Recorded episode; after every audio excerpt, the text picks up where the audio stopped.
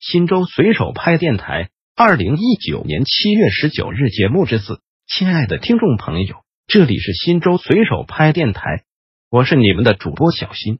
下面就由我给大家播报新州随手拍节目。您也可以关注新州随手拍微信公众号 pp 零三四零零零，或者进入新州随手拍官网三 w 点零三四零零零点 gov 点 cn 反映问题互动交流。一七月十八日，代县人民政府受理超时督办帖原文。代县七一路邮储银行和信用社中间巷内人们的生活区有一铝合金门窗制作小作坊，经常在人们休息时加班加点。噪音刺耳，而且占道经营，铁屑乱丢，过往车辆轮胎被扎，严重影响周围居民的生活和出行，望有关部门关注治理。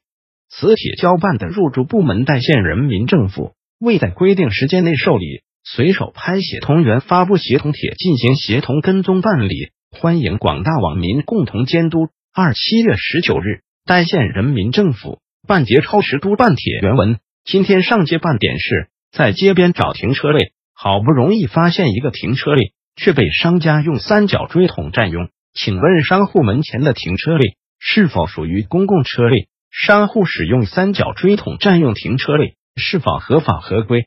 地点在代县东关小学对面家访点。